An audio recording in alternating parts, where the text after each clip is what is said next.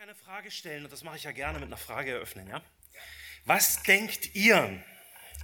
Was stößt ein Menschen, der mit Jesus, der Gemeinde, mit der Kirche und Gott nichts zu tun hat und vielleicht auch gar nichts zu tun haben will?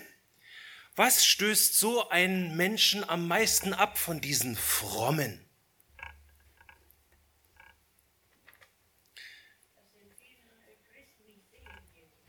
Ja, naja, auf alle Fälle. Aus meiner Sicht und aus meiner Beobachtung ist es, wenn dieser Mensch sieht, wie Christen sich streiten. Ich habe das schon etliche Male erlebt. Menschen wollen mit Jesus und allem, was nur irgendwie mit Kirche zusammenhängt, überhaupt nichts zu tun haben. Aber gleichzeitig wissen sie sehr, sehr genau, wie Christen sein sollen. Ja? Sie haben da eine, eine ziemlich genaue Erwartung, was ein Christ tun und lassen sollte. Und das Erstaunliche dabei ist, sie haben auch dann eine klare Meinung dazu, wenn sie sich selbst nicht an diese von ihnen verlangten christlichen Moralkodexe halten. Ja? Ähm, das, ist, das finde ich immer wieder erstaunlich. Dass Christen zum Beispiel sich nicht streiten sollen, wissen die ganz genau, selbst wenn sie selber in ihrem Leben durchaus ganz selbstverständlich im Streit leben. Und es ist natürlich auch kein Geheimnis, überhaupt kein Geheimnis, sondern es ist eine allgemeine Beobachtung. Auch Christen streiten sich und stehen in ihrem Alltag in Konflikten. Unser Pastor Alex hat jetzt die erste Predigt in der Reihe Konflikte und ihre Bewältigung im Licht der Bibel gehalten. 22.8. Wer sie nachhören will im Predigtarchiv, bitte tut das. Äh, und er brachte dort eine ziemlich gute, eine, eine, ich finde sehr gute allgemeine äh, Definition dazu, was ein Konflikt ist. Und ich zitiere das einfach mal. Der Begriff Konflikte wird abgeleitet aus dem Lateinischen. In der Übersetzung hat das Wort die Bedeutung zusammenstoßen, im Widerstreit stehen, aneinander geraten, in Kampf geraten und kämpfen. Mit anderen Worten, es handelt sich um einen Interessenkonflikt, einen Streit, ein Aufeinandertreffen unterschiedlicher Meinungen. Und er nannte in der Predigt dann auch gleich noch die üblichen Folgen der Konflikte. Man könnte natürlich auch biblisch sagen, die üblichen Früchte von Konflikten beim Namen. Er sagte in der Predigt, ein solches Aufeinandertreffen führt leider oft zu Feindschaft, Übel und Zerstörung. Und da dachte ich, ja, da hat er recht. Da hat er recht. Das ist genau das, was auch Jakobus in seinem Brief lehrt, äh, denn im heutigen Predigtext belehrt uns Jakobus über die Wurzel des Bösen. Lasst uns bitte unsere Bibeln aufschlagen. Wir lesen Jakobus, die Verse 1 bis 6. Jakobus 1, äh, Jakobus 4, die Verse 1 bis 6.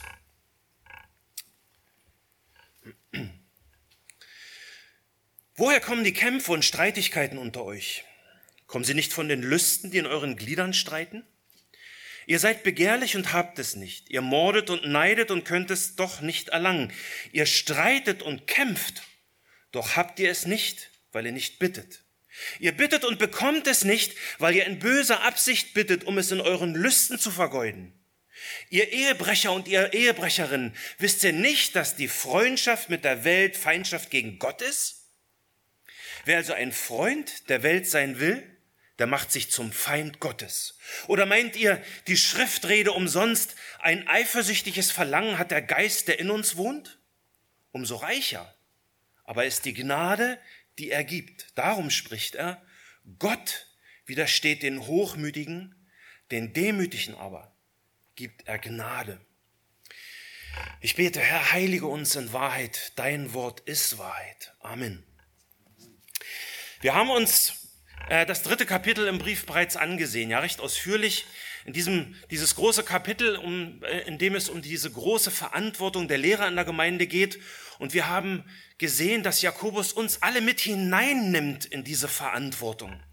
Bei einem biblischen Lehrer geht es nicht erstrangig um seine Intelligenz, seine Logik, seine analytische Begabung oder, oder um seine brillante Redekunst, ja, sondern dass er ein Mann des Glaubens ist und dass er das, was er lehrt, auch lebt. Ein hoher Anspruch. Nicht nur die Lehrer, wir alle sollen Hörer und Täter des Wortes sein.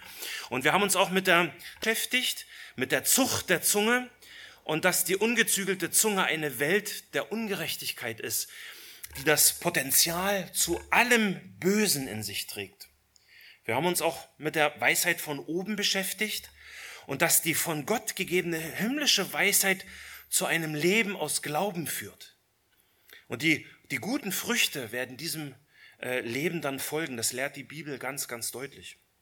Und wir haben uns diese fantastische Verheißung aus Vers 18 angesehen. Ja, die Frucht der Gerechtigkeit aber wird in Frieden denen gesät, die Frieden stiften, die in ihrem Leben Frieden praktizieren und die Frieden halten.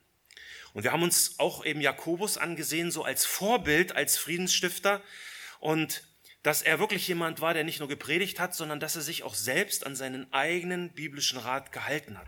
Ja, er war nicht fehlerfrei. Ja, das behauptet er nirgendwo. Aber wir haben deutlich gesehen, dass er ein Hörer und Täter des Wortes war. Er war ein echter Mann des Glaubens. Ja, und wir haben uns auch mit dieser zerstörerischen Weisheit von unten beschäftigt von dem eben auch die Gemeinde Jesu Christi nicht verschont bleibt. Diese, diese irdische, seelisch-menschliche und dämonische Weisheit wirkt auch unter uns Christen und macht sie zu Freunden der Welt. Zu Freunden der Welt, die nicht Jesus, sondern die ihren eigenen Lüsten folgen. Und das ist das eben, was Kapitel 3 mit Kapitel 4 verbindet. Jakobus ist an diesem Punkt überaus deutlich zu den Briefempfängern. Ja, er hatte gerade in in 3 Vers 14 hatte er deutlich zu ihnen gesagt, sie haben bittere Neid und Selbstsucht in ihrem Herzen. Und das führt dazu, dass sie als Christen in Selbstbetrug gefangen sind. Warum? Wie konnte das passieren? Sie wussten doch eine ganze Menge aus der Schrift. Ihr Hauptproblem ist beziehungsweise war, schreibt Jakobus, dass sie sehr, sehr hoch von sich gedacht haben. Jakobus sagt, sie rühmen sich selbst und lügen dadurch gegen die Wahrheit. Und das Resultat von diesem Selbstbetrug aus Neid und Selbstsucht im Gemeindeleben nennt er auch beim Namen, Vers 16. Denn wo Neid und Selbstsucht ist, da ist Unordnung und jede böse Tat. Das sind die Früchte der Weisheit von unten. Unordnung und jede böse Tat auch in der Gemeinde. Mit all dem, was Jakobus hier schreibt und was wir uns auch schon angesehen haben, will Gott den Frieden und das gottgemäße christliche Leben in der christlichen Gemeinde wiederherstellen. Sie soll Zeugnis sein. Wenigstens, wenigstens die Gemeinde soll in dieser immer verrückter werdenden Zeit ein Ort des Friedens und äh, ein, ein Ort des Friedens und der Geborgenheit sein und auch bleiben. Und hier stehen wir mit Jakobus an einem Knackpunkt im Gemeindeleben, denn von dem bitteren Neid und der Selbstsucht unter den Gliedern der Gemeinde in Kapitel 3 ist es nur ein ganz kleiner Schritt zu den offenen Kämpfen und Streitigkeiten in Kapitel 4. Wir wollen heute über die Wurzel des Bösen reden und dazu Vers 1 genauer ansehen. Das ist unser Thema heute, über die Wurzel des Bösen. Dazu habe ich euch zwei Punkte mitgebracht. Erstens die Quelle der Selbstsucht in uns und zweitens, da gehen wir dann in die Anwendung. Und jetzt, was hilft dir in deinem persönlichen Kampf? Also Punkt eins: die Quelle der Selbstzucht in uns. Wir lesen nochmal Vers eins. Vers eins: Woher kommen die Kämpfe und die Streitigkeiten unter euch? Das macht Jakobus gerne. Er beginnt mit einer absolut direkten Frage, nach der Quelle von Kämpfen und Streitigkeiten in der Gemeinde. Was ist ihr Ursprung? Was ist die letztendliche Ursache? Und achtet darauf, Jakobus schreibt hier unter euch. Ja, er zielt mit dieser ersten Frage auf das ab, was in der Gemeinde geschieht. In der Gemeinde sind Kämpfe und Streitigkeiten. Und schaut mal, beide Worte stehen in der Mehrzahl. Das klingt hier fast so, als ob das der Normalzustand unter den Briefempfängern ist. Zumindest deutet Jakobus durch diese Mehrzahl, durch die Pluralform ein beständiges Problem an. Unter ihnen gibt es immer wieder Kämpfe und Streitigkeiten. Und die Dringlichkeit dieses Problems betont er noch dadurch, dass er dieses Problem durch zwei Worte intensiviert. Er schreibt nicht, ja, Ihr seid euch ab und zu mal nicht ganz so einig. Ja, seht mal zu, wie er das wieder hinbekommt. Nein, er schreibt konkret, unter euch sind Kämpfe und Streitigkeiten. Warum?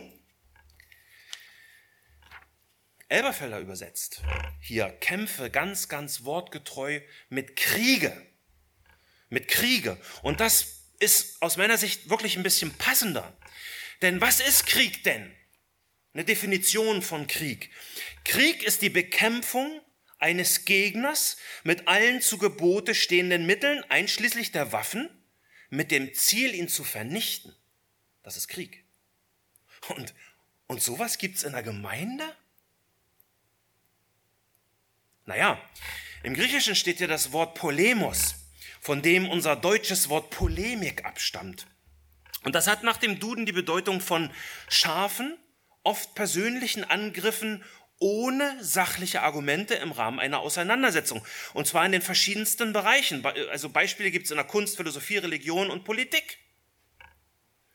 Die Art der Polemik können wir derzeit sehr gut, gerade in der politischen Auseinandersetzung zu den Corona-Maßnahmen und den damit verbundenen Grundrechtseinschränkungen beobachten.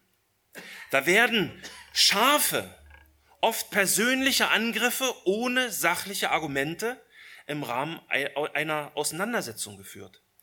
Nüchternheit, Sachlichkeit und Respekt gegenüber dem Andersdenkenden scheinen auf breiter Ebene in unserer Gesellschaft abhanden gekommen zu sein.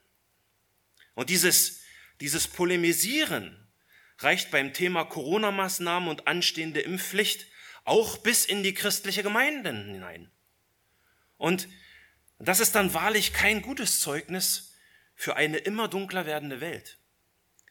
Das Wort Kämpfe, das Jakobus hier benutzt, ist dasselbe Wort, das auch Jesus in seiner Endzeitrede in Matthäus 24,6 benutzt. Ja? Matthäus 24,6, wo er sagt, Ihr werdet aber von Kriegen und Kriegsgerüchten hören, beide Male Polemos. Habt Acht, erschreckt nicht, denn dies alles muss geschehen. Aber es ist noch nicht das Ende. Und diese Aussage Jesu gilt im Kontext auch für diese derzeitige sogenannte Pandemie mit allen Grundrechtseinschränkungen, die jetzt schon über, auch für unsere Gemeinde Druck erzeugen, für die Art und Weise, ob und wie wir unseren Gottesdienst feiern und unser Gemeindeleben gestalten dürfen. Und mich hat es total erbaut. Ich habe diese Woche ein Newsletter gekriegt vom EBTC. Einige von euch haben es vielleicht mitgekriegt, dass die Grace Community Church in Kalifornien, dass die unglaublich unter Druck war, weil dort war ein striktes Gottesdienstverbot und sie haben trotzdem Gottesdienst gefeiert. Es kam zu einem riesigen Rechtsstreit und dieser Rechtsstreit ist jetzt zu Ende.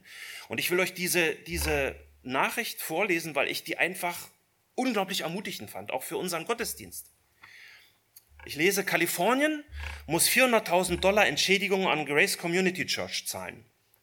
Von Mike Riccardi, von der, von der dortigen Gemeinde. Es ist wunderbar, endlich offiziell bekannt geben zu können, dass der Rechtsstreit zwischen LA Country und der Grace Community Church zu einem Ende gekommen ist.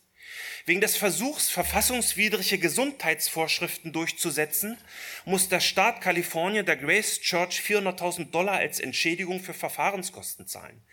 LA Country muss der Grace Church ebenfalls 400.000 Dollar für Anwaltskosten erstatten. Und das zusätzlich zu den fast eine Million Dollar, die sie für ihren eigenen Rechtsbeistand ausgegeben haben. Das ist gut. Es sollte viel kosten, religiöse Freiheiten anzugreifen und den von der Verfassung gewährten Schutz zu missachten. Aber es sollte auch beachtet werden, dass die Entscheidung der Grace Church, sich diesen verfassungswidrigen Gesundheitsvorschriften zu widersetzen, nicht erst seit heute mit der Bekanntgabe dieses Urteils rechtens geworden ist. Das Urteil hat lediglich öffentlich bestätigt, dass unsere Handlungen stets mit der obersten Regierungsinstanz unseres Landes, der US-Verfassung, im Einklang stand.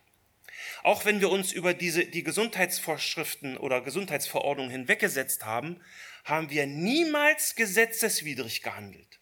Das bedeutet, dass wir entgegen dem, was uns so oft äh, unterstellt wurde, übrigens auch von Christen aus Deutschland, niemals im Ungehorsam gegenüber den Grundsätzen der Schrift gehandelt haben, die uns zur Unterordnung unter die staatliche Obrigkeit aufrufen. Römer 13 kann und wird das Gewissen nicht verpflichten, sich unter dem Vorwand der Gesetzestreue rechtswidrigen Anordnungen der Regierung zu unterwerfen. Das Gebot, sich der rechtmäßigen Obrigkeit unterzuordnen, kann und wird niemanden dazu verpflichten, einen Befehl Folge zu leisten, zu dessen Erteilung diese Obrigkeit gar nicht befugt ist. Vergleiche Matthäus 22, 21. Dank, äh, dank Gottes großer Barmherzigkeit ist dieser Grundsatz in unserer Verfassung verankert, die es dem Staat verbietet, die freie Religionsausübung zu untersagen. Und nebenbei bemerkt, das gilt genauso auch in Deutschland für unsere Verfassung. Es bedeutet auch, dass Römer 13 nie eine biblische Rechtfertigung für die Gemeinde war, ist oder sein wird, die Rahmenbedingungen oder Modalitäten ihres Gottesdienstes entsprechend dem Willen der zivilen Obrigkeit zu ändern. Christus, nicht Cäsar, ist das Haupt der Gemeinde. Wir sind Jesus Christus, dem König aller Könige, dankbar für ein Urteil, das diese Wahrheit bekräftigt. Soli Deo Gloria. Und äh, MacArthur, Pastor MacArthur, der ja, also John MacArthur, der ja relativ bekannt ist, äh, schreibt hier noch in einem persönlichen Erklärung dazu. Wir sind sehr dankbar für den Schutz und die Vorsehung unseres Herrn während der vergangenen Jahres. Unser Engagement für das Wort Gottes und seine Gemeinde ist nie ins Wanken geraten. Wir sind einfach standhaft geblieben, wie wir es immer getan haben und immer tun werden. Wir vertrauen auf den Herrn Jesus Christus, der das Haupt der Gemeinde ist. Im vergangenen Jahr hat unsere Gemeinde seine segnende Hand so sehr gespürt wie nie zuvor. Und die Verheißung des Herrn hat sich erfüllt. Ich werde meine Gemeinde bauen und die Pforte des Hades werden sie nicht überwältigen. Und das ist wahr. Dieses Bibelwort ist wahr. Ja. Was uns in dieser immer verrückter werdenden Welt Hoffnung gibt, ist nicht ein experimenteller Impfstoff. Und das sind nicht irgendwelche politisch durchgedrückten Grundrechtseinschränkungen als Schutzmaßnahmen, sondern Hoffnung gibt uns der persönliche Retter Jesus Christus und dass zumindestens er treu zu seinem Wort steht. Was Jakobus hier im heutigen Vers schreibt, ist zwar das, was in der Welt normal ist und wo Jesus uns ausdrücklich auffordert, uns davon nicht erschrecken zu lassen von diesen Kriegen und Streitigkeiten. Aber genau das findet auch in der Gemeinde statt. Kriege zwischen seinen erlösten Gläubigen, die er mit seinem Blut freigekauft hat aus der Knechtschaft der Sünde. Wenn man das überlegt, eigentlich total verrückt, oder? Und das Wort Streitigkeiten, was hier in Vers 1 auch bei Jakobus, äh, was er benutzt hier, spielt auf diese, diese unterschiedlichen Facetten in diesem Krieg an und meint solche Zänkereien von Personen, die verschiedener Meinung sind und die dann meist mit Worten oder um Worte beziehungsweise Gesetze ausgetragen werden. Auch dieser Begriff Streitigkeiten kommt aus, im Griechischen aus der Militärsprache und meint den Kampf auf dem Schlachtfeld. Und gerade wenn wir die Lehren über die Zucht der Zunge aus Kapitel 3 im Hinterkopf haben, wo Jakobus ja über diese zerstörerische Kraft von unseren Worten lehrt, dann verstehen wir, dass er hier in Vers 1 nochmal ausdrücklich dieses feindselige und mörderische Potenzial der Wortkriege in der Gemeinde mit dick, mit einem roten Stift nochmal unterstreicht. Und versteht mich bitte nicht falsch, es geht hier bei diesen Kriegen und Streitigkeiten in der Gemeinde nicht um das Kämpfen für gesunde biblische Lehre und gegen Irrlehrer, sondern Jakobus spricht hier von unserem Umgang miteinander. Und dabei ist mir noch eine Sache aufgefallen. Ich meine, ich meine wirklich klar, die Bibel verheimlicht das nicht. Ja, seit der Zeit der Jünger gibt es auch unter den Nachfolgern Jesu Kämpfe und Streitigkeiten. Zum Beispiel Matthäus Evangelium. Ja, Jesus lehrt über den Lohn der Nachfolge. Dann kündigt er das dritte Mal seinen Tod und seine Auferstehung an. Und dann tritt die Mutter der Söhne des Zebedeus an Jesus heran und sagt zu ihm, sprich, dass diese meine Söhne einer zu deiner Rechten, der andere zu deiner Linken sitzen soll in deinem Reich. Ich, also ich, ich habe dafür Verständnis für die Bitte. Aus Sicht der Mutter eine wirklich gute Bitte. Aber die Bibel zeigt deutlich, dass sie aus Jesu Sicht keine Ahnung hatte, um was sie da eigentlich bittet. Jedenfalls bekommen die anderen zehn Jünger den Inhalt des Gespräches mit und dann lesen wir in Matthäus 20, 24 bis 28. Matthäus 20, Vers 24 bis 28. Und als die Zehn es hörten, wurden sie unwillig, unwillig. Das heißt, sie entrüsteten sich über diese Bitte, sie waren aufgeregt und ärgerlich über die beiden Brüder. Aber Jesus rief sie zu sich und sprach, ihr wisst, dass die Fürsten der Heidenvölker sie unterdrücken und dass die Großen Gewalt über sie ausüben. Unter euch aber soll es nicht so sein, sondern wer unter euch groß werden will und wer unter euch der Erste sein will, der soll euer Knecht. Gleich wie der Sohn des Menschen nicht gekommen ist, um sich dienen zu lassen, sondern um zu dienen und sein Leben zu geben als Lösegeld für viele. Unter euch soll es nicht so sein. Damit ist eigentlich alles zum Thema Konflikte in der Gemeinde gesagt, oder? Und trotzdem, auch in der Urgemeinde ging es genauso weiter. Ja, zum Beispiel Apostelgeschichte 6, Vers 1. Apostelgeschichte 6, Vers 1. Da lesen wir, in Tagen aber, als die Zahl der Jünger wuchs, entstand ein Murren der Hellenisten gegen die Hebräer, weil ihre Witwen bei der täglichen Hilfeleistung übersehen wurden. Es stimmt. Es gibt Leute in der Gemeinde, die fühlen sich nicht wahrgenommen. Sie fühlen sich übersehen. Und hier im Vers gibt es offensichtlich objektive Gründe dafür, dass, dass ihr Gefühl sie nicht täuscht. Witwen werden bei der täglichen materiellen Hilfeleistung übersehen. Sie sind irgendwie bei der Versorgung der Bedürftigen durchs Rost gefallen. Ja, das tut mir leid. Sowas kann passieren, auch in unserer Gemeinde. Aber offensichtlich wurde das Problem unter den Betroffenen nicht gleich angesprochen, denn wir lesen, es entstand ein Murren. Das heißt, es entstand ein Getuschel, ein Gerede. Man könnte schon fast sagen, es entstand Tratsch. Jedenfalls äußerte, äußerten die Betroffenen ihren Unwillen in einer fragwürdigen Art und Weise, die zu Problemen führte. Zwischen wem entstand das Murren? Zwischen zwei Gruppen. Hier steht nicht zwischen deutsch- und russischstämmigen, was es ja durchaus geben soll, sondern zwischen Hellenisten und Hebräern. Und es ist auch völlig egal. Man kann hier jede beliebige Volksgruppe aus der vielfältigen Gemeinde Jesu einsetzen. Fakt ist, ist der Ausdruck für einen schwelenden Konflikt in der Gemeinde. Ja, in der Gemeinde gibt es Konflikte, die zu Problemen führen. Und die bedürfen dann natürlich unserer Aufmerksamkeit. Aber ich habe mich gefragt, wie kann es sein, wie kann es sein, dass diese Gläubigen, die, an die, die Jakobus hier schreibt, die ja nach Kapitel 1 ganz klar unter Verfolgungen und unter Anfechtungen stehen, dass die sich auch noch gegenseitig das Leben schwer machen. Haben sie nicht eigentlich schon genug am Hals? Müssen sie untereinander auch noch polemisch und kriegerisch leben? Woher kommen die Kämpfe und Streitigkeiten unter euch? Mit anderen Worten, was ist der Ursprung eures bösen Umgangs miteinander? Eine erste Spur über die Quelle des Bösen finden wir in dem Wort unter. Unter. Kämpfe und Streitigkeiten unter euch steht in Vers 1. Man könnte aber auch übersetzen in euch, nicht unter euch, sondern in euch. Ähm, und auch wenn, wenn es kaum Übersetzer gibt, die das so übersetzen und diese Übersetzung wählen, möchte ich doch diesen Gedanken einen kleinen Moment mal festhalten. Woher kommen die Kämpfe und Streitigkeiten nicht unter, sondern in euch? Man kann das griechische Wort hier natürlich nur auf die christliche Gemeinde, auf die Ortsgemeinde und die dortigen zwischenmenschlichen Verhältnisse beziehen. Aber ist das nicht ein klein bisschen kurz gefasst? Denn wenn wir diese Frage hier von Jakobus auf uns persönlich beziehen, also die zweite Übersetzungsvariante, die auch möglich ist, mal wählen, dann dann dringt doch diese Frage wirklich in die Tiefe unseres Lebens. Die geht zum Kern. Seien wir ehrlich, tobt der Hauptkampf nicht in uns selbst? Woher kommen die Kämpfe und Streitigkeiten in euch? Ergibt diese Frage nicht auch Sinn?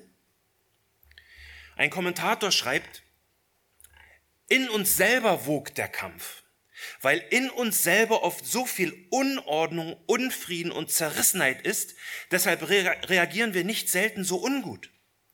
Der zwischenmenschliche Unfrieden im Kleinen und Großen, in Streitigkeiten und Kriegen, ist nur die Multiplikation dessen, was in jedem Einzelnen ist. Woher kommen die Kämpfe und Streitigkeiten in euch? Genau in diese Richtung geht die zweite Frage von Jakobus in Vers 1. Vers 1, woher kommen die Kämpfe und Streitigkeiten unter bzw. in euch? Kommen sie nicht von den Lüsten, die in euren Gliedern streiten? Wer ist schuld an den Kämpfen und Streitigkeiten in der Gemeinde? Nicht der Teufel, nicht die Dämonenheere, es sind wir selbst. Die Quelle des Bösen ist unsere Selbstsucht. Es sind die Lüste, die in unseren Gliedern streiten. Unsere Lüste, Luther übersetzt Wollüste, unsere Wollüste, Elberfelder schreibt, unsere Begierden in unseren Gliedern, in unserem fleischlichen Leib, die sorgen für den Krieg der Gemeinde oder in der Gemeinde und auch darüber hinaus natürlich. Hier steht im Griechischen das Wort Hedone, Genuss, ja, von dem das Wort Hedonismus abstammt. Alex hatte das auch schon in seiner Predigt angesprochen. Aber äh, ich will es auch noch mal sagen. In dieser schon in der Antike begründeten philosophischen Lehre ist das höchste ethische Prinzip das, das Streben nach Sinneslust und Genuss. Im Hedonismus liegt das private Glück in der dauerhaften Erfüllung individueller physischer und psychischer Lust.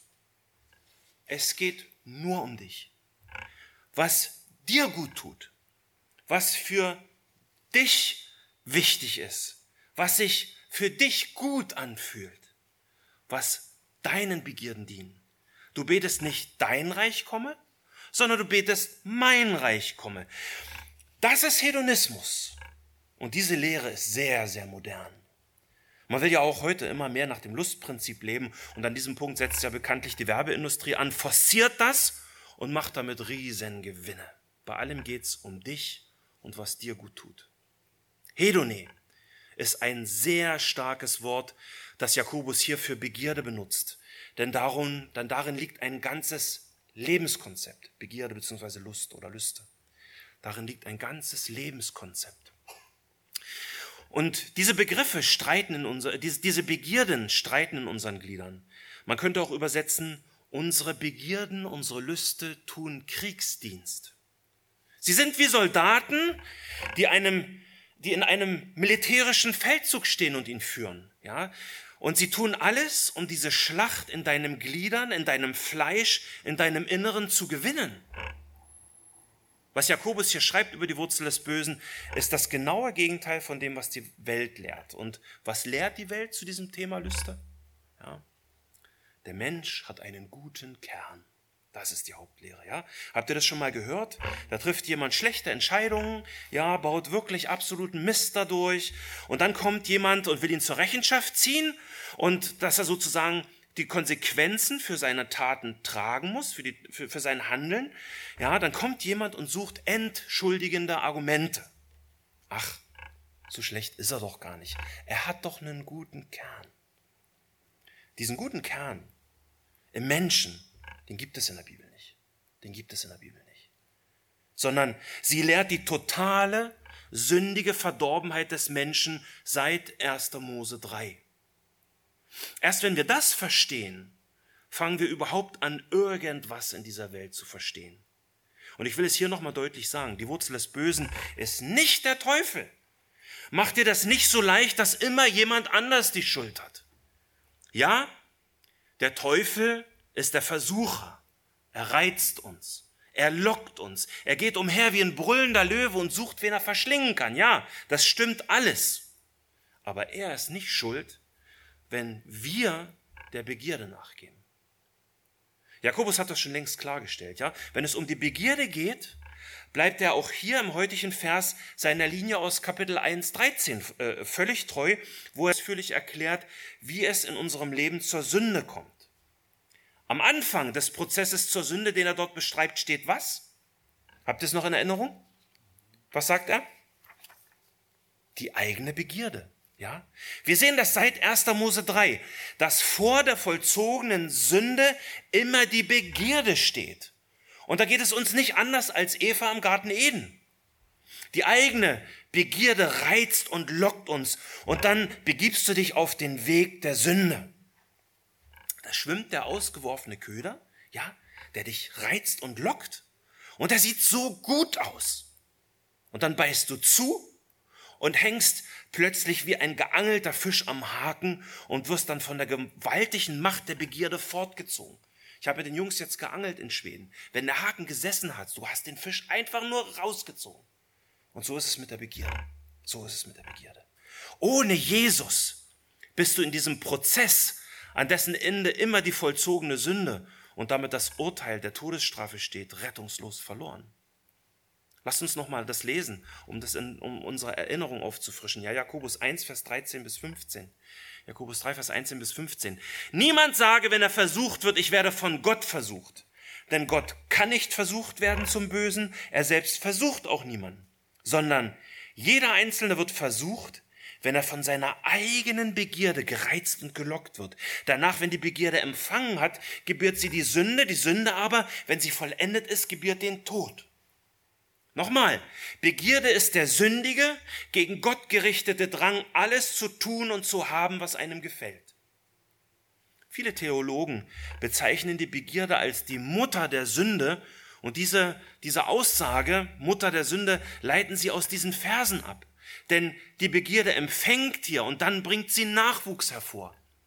Und was war nochmal der Nachwuchs? Erinnert ihr euch? Der Nachwuchs sind alle die Bereiche unseres inneren Menschen, die an diesem Geburtsprozess der Sünde mitwirken, die quasi wie innere Geburtshelfer äh, Helfer dabei mithelfen, dass die Sünde das, das Licht der Welt erblickt. Ja? Es sind unser Verstand, unser unbiblisches Denken, unser Wille, unsere Sinne, Augen, Ohren und auch gerade diese, diese unkontrollierten und unbeherrschten Emotionen. Jakobus sagt das schon in Kapitel 1 ganz klar. Sünde ist immer das Ergebnis eines Prozesses, an dessen Anfang die eigene Begierde und an dessen Ende der Tod steht. Die Beschreibung eines Kommentators dieses Prozesses habe ich damals in der Predigt schon gebracht, aber ich will sie hier nochmal wiederholen, weil sie so absolut treffend ist und damit sich das wirklich einbrennt bei uns. Ich zitiere, die Sünde beginnt mit, dem, mit, mit einem Verlangen, also mit der eigenen Begierde. Sie hat etwas mit unseren Gefühlen zu tun. Das heißt, dein Gefühl veranlasst dich dazu, etwas zu begehren, was du siehst, und du möchtest dein Verlangen stillen, indem du dieses etwas bekommst. Die Versuchung befällt dann auch deine Gedanken und beginnt dich zu verführen. Plötzlich willst du deinen Anspruch auf Befriedigung rechtfertigen und erklären. Und bei diesen Erklärungen sind wir sehr erfinderisch. Du wirst in deinem Verstand verführt zu denken, dass du glücklich wirst, indem du deine Lust und deine Bedürfnisse befriedigst. Als nächstes hackst du einen Plan aus, wie du das gesteckte Ziel erreichen kannst, und wenn die Lust dann quasi durch den Köder verführt wurde, wird sie im Willen der Person schwanger, letztendlich folgt dann noch der tatsächliche Akt der Sünde. Die Wurzel des Bösen liegt in uns und unsere eigene Begierde bringt sie hervor. Sie bringt das hervor, was wirklich in uns ist. Aus unserer eigenen inneren Unordnung bricht die äußere Unordnung hervor. Aus unseren inneren Kriegen brechen die äußeren Kriege hervor. Und wie gesagt, Jakobus schreibt diesen Brief nicht an irgendeinen Taubenzüchterverein oder an irgendeinen durchgeknallten Fußballclub. Nein, er schreibt das in das mangelhafte Gemeindeleben von Brüdern und Schwestern in Christus Jesus hinein. Christus hat sie erlöst und trotzdem haben sie unter sich Kämpfe und Streitigkeiten. Wenige Verse vor unserem heutigen Predigtwerk, Jakobus Ihnen das ja schon deutlich gesagt, ich habe es vorhin schon gesagt, ja, ähm, diese Weisheit von unten, ja, mit diesen, mit diesen in ihrem Gemeindeleben sichtbaren Früchten. Wenn ihr aber bittere Neid und Selbstsucht, äh, äh, Jakobus 3, Vers 14, Jakobus 3, Vers 14. Wenn ihr aber bittere Neid und Selbstsucht in eurem Herzen habt, so rühmt euch nicht und lügt nicht gegen die Wahrheit. Woher kommen die bittere Neid und die Selbstsucht in der Gemeinde? Aus ihrem Herzen. Der bittere Neid und die Selbstsucht in ihrem Herzen aus 3.13 führt zu den Kämpfen und Streitigkeiten unter ihnen im Gemeindeleben. Warum? Weil nach 4.1 ihre Lüste, ihre Begierden in ihren Gliedern, in ihrem Inneren, in ihrem Herzen streiten. Doch in ihrem Herzen ist die Quelle der Selbstsucht. Genau dort. Auch eine, auch, auch, auch eine treue und biblische Gemeinde, und das, das betone ich, das betone ich, denn es gibt heute massenhaft der Heiligen Schrift untreue Gemeinden, wo man mit seinen unterschiedlichsten, unterschiedlichsten Sünden wunderbar mitschwimmen kann. Ja, also auch eine treue und biblische Gemeinde ist ein Ort, wo sich auf Dauer zeigt, was wirklich in unserem Herzen ist und was uns wirklich in unserem Leben antreibt. Wenn es um den Ursprung der Sünde geht, ist Jakobus absolut konsequent einig mit seinem großen Bruder Jesus. Jesus sagt an Matthäus 15, 19, denn aus dem Herzen kommen böse Gedanken, Mord, Ehebruch, Unzucht, Diebstahl, Falschzeugnis, Lästerungen. Irgendwie ist es mein Eindruck, dass niemand in der Bibel mehr gegen das Pharisäertum und gegen geheuchelten Glauben beziehungsweise ein, ein, ein geheucheltes Glaubensleben predigt als Jesus und Jakobus. Ja, Jesus fragt die jüdischen Schriftgelehrten, warum denkt ihr Böses in eurem Herzen? Und diese Frage lesen wir zigmal in abgewandelter Form in den Evangelien, ja?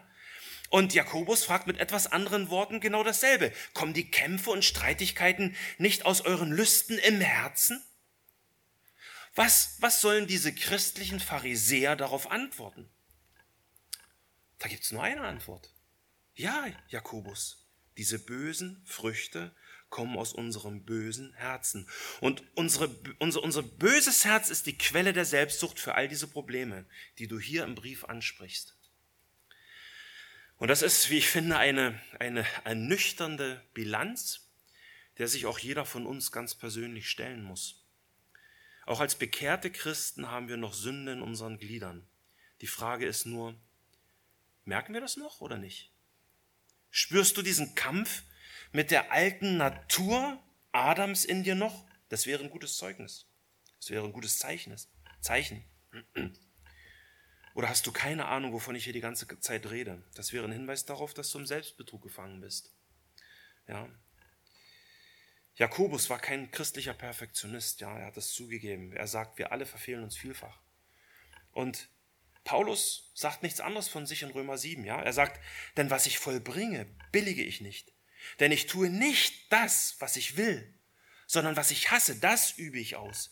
Denn ich weiß, dass in mir, das heißt in meinem Fleisch, in meinem Herzen, nichts Gutes wohnt. Das Wollen ist zwar bei mir vorhanden, aber das Vollbringen des Guten gelingt mir nicht. Denn ich tue nicht das Gute, das ich will, sondern das Böse, das ich nicht will. Das verübe ich. Denn ich habe Lust an dem Gesetz Gottes nach dem inneren Menschen, nach einem Herzen, über das Gott sich freut. Ich sehe aber ein anderes Gesetz in meinen Gliedern, das gegen das Gesetz meiner Gesinnung streitet und mich gefangen nimmt unter das Gesetz der Sünde, das in meinen Gliedern ist. Petrus sagt, enthaltet euch der fleischlichen Begierden, die gegen die Seele, gegen euer Inneres streiten. Warum dieser Kampf in unserem Inneren, aus dem leider so oft auch ein äußerer Kampf wird? Nun, Jakobus hat recht. Unsere Lüste, unsere Begierden streiten und kämpfen in unseren Gliedern. Aber gegen wen?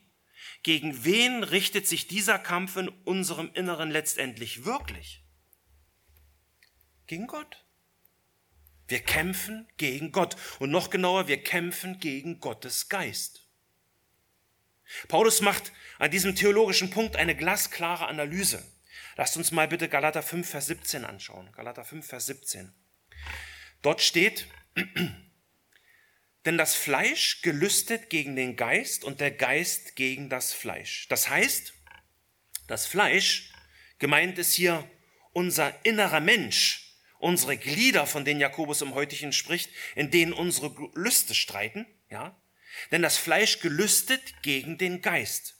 Im Kontext ist es völlig klar, dass Paulus hier nicht vom menschlichen Geist spricht, sondern nach, so, so nach dem Motto, ja, schlagen zwei Seelen in meiner Brust und ich bin mir da noch nicht ganz sicher so, sondern, sondern er redet hier vom Wirken des Heiligen Geistes in uns, der sein Werk tun will, ja, der uns überführt von Sünde und Gericht. Das heißt, unser Inneres kämpft im Grunde genommen gegen das Wirken des Heiligen Geistes in unserem Leben. Warum? Weil wir eigentlich die Sünde so sehr lieben. Sünder lieben die Sünde. Unsere Begierde zu, zu erfüllen, das bringt uns Genuss. Aber in diesem Kampf in uns geht es ja auch in die andere Richtung. Ja? In, in dem Vers hier steht, und der Geist gegen das Fleisch. Und der Geist gegen das Fleisch. Das heißt, der Heilige Geist lässt nicht locker in seinem Kampf mit unserem Fleisch. Deswegen kommt es ja auch nach dem Genuss der Sünde, den die Bibel ja lehrt. Deswegen kommt es danach auch so schnell dieser, dieser, dieser schale Geschmack, ja? dieser, dieser elende Katzenjammer. Zum Beispiel, äh, Spezialität bei mir, du gehst, du, du, äh, ähm, äh, du gibst jemandem, der dich vielleicht sogar mit voller Absicht, ja, mit seinen Worten verletzt hat, eine dicke verbale Ohrfeige zurück. Ja, ähm, gibt's bei mir. Und das tut dir im ersten Moment gut.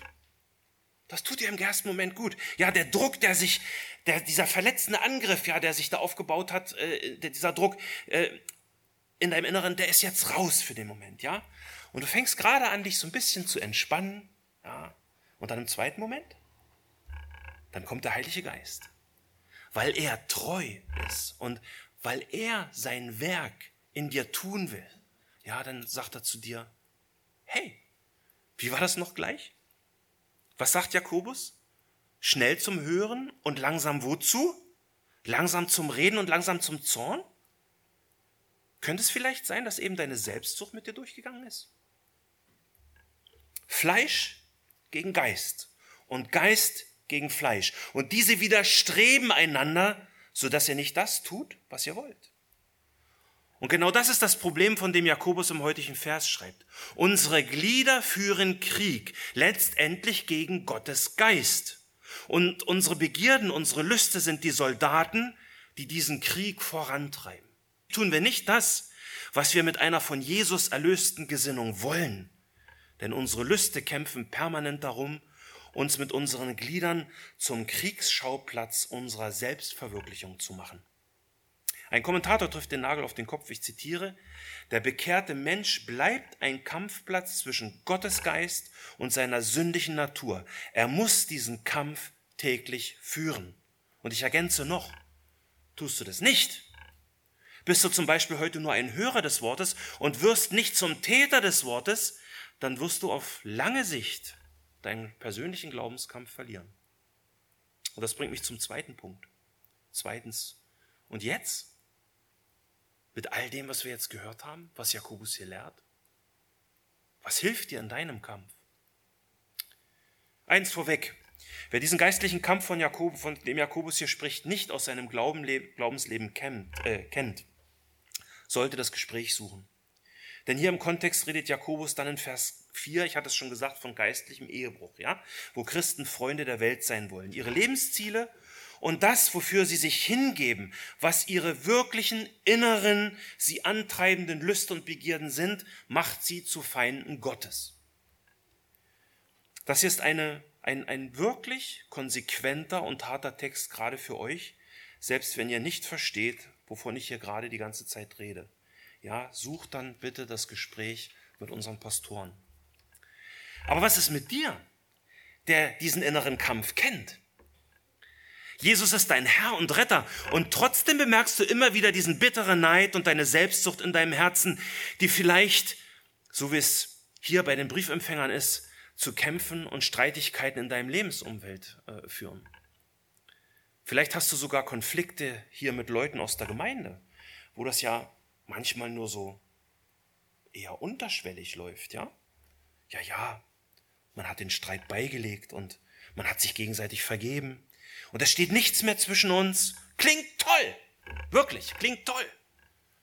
Aber wenn du ehrlich bist, auch im Angesicht von dem, was Jakobus hier schreibt, merkst du genau, dass man im, Allgeme im Gemeindealltag doch eher irgendwie lieber einen Bogen umeinander macht. Man ist distanziert. Und du spürst ganz genau, dass da nicht mehr diese Art von Bruderliebe zwischen euch ist, an der die Gemeinde des lebendigen Gottes erkannt werden soll. Nun, ich erwarte zu dem Thema noch einiges von Pastor Alex in seiner Predigtreihe Konflikte und ihre Bewältigung im Licht der Bibel. Ähm, aus seiner ersten Predigt hat sich ein Satz in mein Gedächtnis eingebrannt. Alex sagte, wo das Grundproblem, das Problem der Selbstsucht gelöst ist, ist alles andere kein Hindernis. Und da sage ich laut Amen. Das stimmt wahrlich. Das stimmt wahrlich. Aber wie lösen wir dieses Problem der Selbstsucht, mit dem wir auch als Christen immer noch kämpfen, weil eben unsere Lüste und Begierden noch so fürchterlich aktiv sind? Wir müssen im ersten Schritt wirklich verstehen, dass dieser vom weltlichen Standpunkt aus so viel zitierte gute Kern im Menschen ein Ammenmärchen ist. Nach dem Urteil der Bibel hat der Mensch einen bösen Kern. Aber ja klar, natürlich, ja, nicht jeder Mensch ist so schlimm und verdorben, wie er sein könnte. Gott sei Dank, Gott sei Dank. Manche sind sogar ziemlich gut und tun Dinge, von denen wir uns als Christen eine dicke Scheibe abschneiden könnten. Aber, und das müssen wir verstehen, aber die Bibel redet von diesem innersten Kern, der unser ganzes Wesen besonders in der Beziehung zu Gott bestimmt.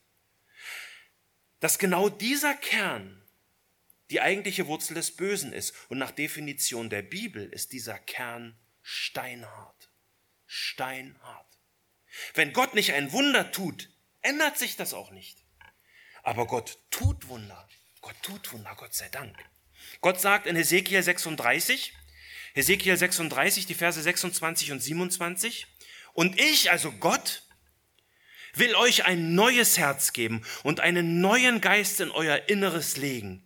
Ich will das steinerne Herz aus eurem Fleisch wegnehmen und euch ein fleischernes Herz geben. Ja, ich will meinen Geist in euer Inneres legen und werde bewirken, dass ihr in meinen Satzungen wandelt und meine Rechtsbestimmungen befolgt und tut.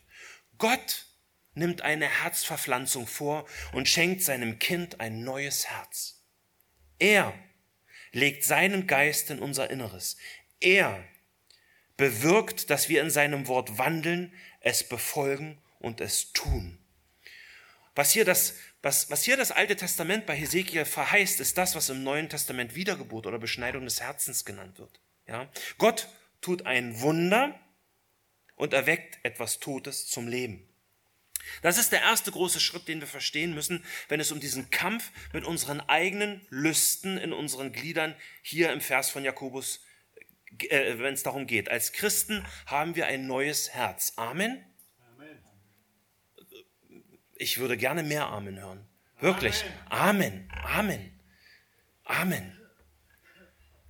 Aber, und das ist auch klar der Heiligen Schrift, unsere Glieder können, weil wir noch Teil dieser gefallenen Welt sind und diese alte Natur mit unserer Selbstsucht noch so aktiv in uns arbeitet, zu Werkzeugen der Ungerechtigkeit werden. Paulus sagt kurz auf den Punkt gebracht, gebt auch nicht eure Glieder der Sünde hin als Werkzeuge der Ungerechtigkeit, Römer 6,13. Das heißt, unsere Glieder, unser Leib, unsere Begabungen, unsere unterschiedlichen individuellen Lebensbereiche können zu Werkzeugen der Ungerechtigkeit werden. Und das natürlich auch im Gemeindeleben, so wie es Jakobus hier im Text beim Namen nennt. Kämpfe und Streitigkeiten, warum? Weil unsere Glieder, getrieben von unserer Selbstsucht, zu Waffen in diesem erbitterten Kampf um Selbstbehauptung, um Geltungsdrang und um Selbsterfüllung werden. Verstandeskräfte, unsere Kontaktfähigkeit, unsere Kommunikation, Augen, Ohren, unser Sprechen, unsere Hände, unsere, äh, und, und, unsere, unsere Füße, unsere Geschlechtsorgane. Kurz gesagt, der ganze Christ mit Leib und Seele kann sich wenn er nicht Korrektur erfährt, in solchen Kämpfen und Streitigkeiten verlieren und so zu einem Werkzeug der Ungerechtigkeit werden. Aber wie, wie, wie entkommen wir raus aus diesem, wie entkommen wir diesem Dilemma, das ich jetzt hier so extrem düster entfaltet habe? Was ist der zweite Schritt, ja, den wir wirklich gut verstehen müssen? Der zweite Schritt ist Jesus. Beziehungsweise ein gesundes biblisches Verständnis davon, was es bedeutet, in Jesus zu sein. Und jetzt passt bitte gut auf. Ich habe nicht auf die Uhr geguckt, ich weiß nicht, wo wir sind zeitlich. Aber bitte jetzt passt nochmal auf. Ja, wichtig. Wir lesen jetzt was über Christen, die wie kaum andere Christen in der Bibel für ihre geistliche Aufgeblasenheit stehen. Ja, sie sind dafür regelrecht bekannt. In ihrer Gemeinde gab es so ziemlich alles, was unsere Glieder als Werkzeuge der Ungerechtigkeit hervorbringen können.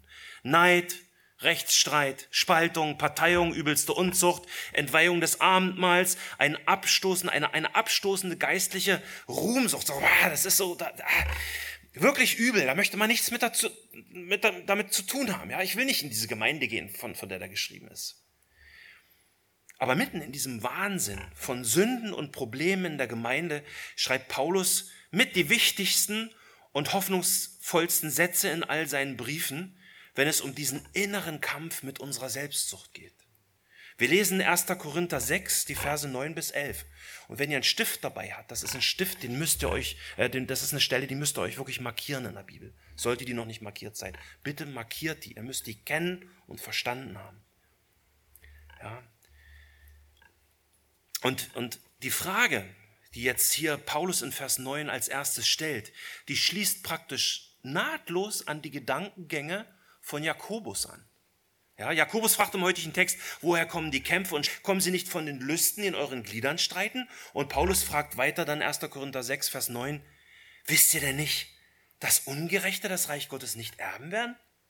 Irrt euch nicht, weder Unzüchtige noch Götzendiener, weder Ehebrecher noch Weichlinge, noch Knabenschänder, weder Diebe noch Habsüchtige, noch Trunkenbolde, noch Lästerer, noch Räuber werden das Reich Gottes erben. Und man könnte diese Aufzählung von Paulus hier mit beliebig vielen Sünden, die unter Christen und in der Gemeinde vorkommen, könnte man die ergänzen. Und du kannst dir getrost auch das einsetzen, womit du in deinem Alltag an Sünde zu kämpfen hast. Und jetzt kommt Vers 11. Vers 11. Und solche sind etliche von euch gewesen.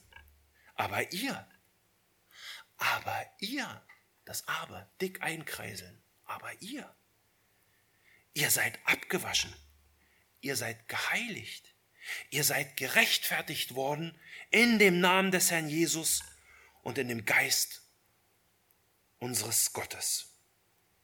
Wir müssen im zweiten Schritt verstehen, dass die Sünde und unser Versagen, wenn wir den Kampf mit den eigenen Lüsten in unseren Gliedern verloren haben, ja, dass alle diese, diese konkreten Sünden auf dieser Liste hier und, und auch vielleicht die Sünden, die du gerade noch mit dazugenommen hast auf die Liste, ja, dass diese Sünden nicht deine Identität ausmachen. Sie machen nicht deine Identität aus. Das Schlüsselwort hier in diesem Vers ist das Wort gewesen. Solche sind etliche von euch gewesen. Vergangenheit. Das war gestern. Heute aber, heute aber, in diesem Aber liegt eine völlig neue Welt. Eine völlig neue Welt. Dieses Aber bedeutet, dass Gott dir dein steinernes Herz, dass er das verwandelt hat in ein neues, lebendiges, fleischernes Herz. In dieser Welt gibt es von nun an immer Hoffnung für dich. Auch wenn du versagst und deine Lüste wieder mal den Krieg gewonnen haben. Denn deine Identität ist nicht mehr die Sünde, sondern deine Identität ist Christus. Warum? Was steht hier geschrieben? Weil du abgewaschen bist. Jesus hat dich geheiligt. Du bist gerechtfertigt in dem Namen des Herrn und in dem Geist unseres Gottes. Verstehst du, was das für dein Leben im Hier und Jetzt bedeutet? Du bist kein Unzüchtiger mehr, sondern du bist in Jesus und kämpfst mit Unmoral. Du bist kein Götzendiener mehr, sondern du bist in Jesus und kämpfst mit dem Götzendienst in deinem Herzen. Du bist kein Homosexueller mehr, sondern du bist in Jesus und kämpfst mit deinen Begierden. Du bist kein Lästerer mehr, sondern du bist in Jesus und kämpfst mit deinem losen Mundwerk. Versteht ihr? Diese, diese Selbstsucht, von der Jakobus in Vers 1 redet, kannst du im zweiten Schritt überwinden, wenn du jeden Moment deines Lebens im Bewusstsein und in der Abhängigkeit von Jesu Gnade lebst. Leben aus Gnade ist der Schlüssel. Du bist kein Selbstsüchtiger mehr. Nicht die Selbstsucht ist deine Identität, sondern du bist in Jesus und kämpfst mit deiner Selbstsucht und deinem Egoismus. Wenn Gott, der Vater, dich ansieht, dann sieht er Jesus in dir. Das ist deine wahre Identität. Wenn du das verstehst, dass in Jesus die Macht und Herrschaft der Sünde über dein Leben gebrochen ist, dann hilft dir das, trotz dieses, dieses Kampfes in dir, ein erfülltes Leben für Gott zu führen. Ich meine, Jesus ist dein persönlicher Hohepriester und sein Heiliger Geist ist dein Beistand. Was bitteschön soll denn da schiefgehen? Auch wenn diese beiden Fragen im heutigen Predigtvers hammerhart sind und auf unseren innersten Kern unserer Selbstsucht abzielen. Aber in Jesus, in Jesus müssen wir keine Angst haben, diese Frage ehrlich zu beantworten oder diese Fragen. Also, Vers 1, der heutige Predigtvers. Vers 1. Woher kommen die Kämpfe und Streitigkeiten unter euch? Kommen sie nicht von den Lüsten, die in euren Gliedern streiten? Wie beantwortest du dir diese Frage, wenn du auf dein eigenes Leben schaust? Und bist du dir der Glaubenskraft bewusst, die deiner neuen, die, die deiner neuen Identität in Jesus entspringt?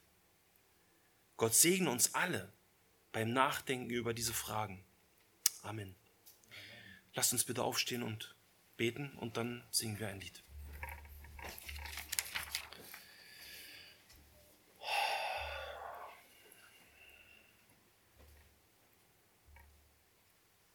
Himmlischer Vater, ich danke dir, dass du diese Verheißung schon im Alten Testament gegeben hast, dass du unser steinernes Herz in ein lebendiges Herz verwandelst. Und ich danke dir, dass wir in, in, in Jesus lebendig gemacht sind zu einem Leben voller Erfüllung und mit Ziel und Sinn. Herr, ich danke dir, dass wir in dir, Herr Jesus, immer Hoffnung haben können, egal wie verrückt die Welt um uns ist. Und ich, und ich bitte dich, dass du uns hilfst, durch deinen Geist, der in uns wohnt, in diesem Kampf gegen unsere, unsere Sünde in uns, gegen unsere Selbstzucht in uns, dass wir durch Glauben im Glauben diesen Kampf immer wieder bestehen. Dass wir einfach ein Leben führen, das dich ehrt, Herr. Ich bitte dich, dass du uns wirklich hilfst, diese Fragen, die so tief gehen hier von Jakobus, dass du die wirklich in unser Herz einbrennst und wir sie uns immer wieder im Alltag stellen, wenn wir in Konflikten stehen. Herr, hilf uns selber mit deinem Geist unsere Motive immer wieder auf die, auf die, äh, also zu hinterfragen. Ja, ich, ich danke dir, dass du uns diese fantastischen Verheißungen gibst und dass wirklich du, Herr Jesus, unsere, unsere neue Identität bist. Ich danke dir für diesen wunderbaren Text. Amen.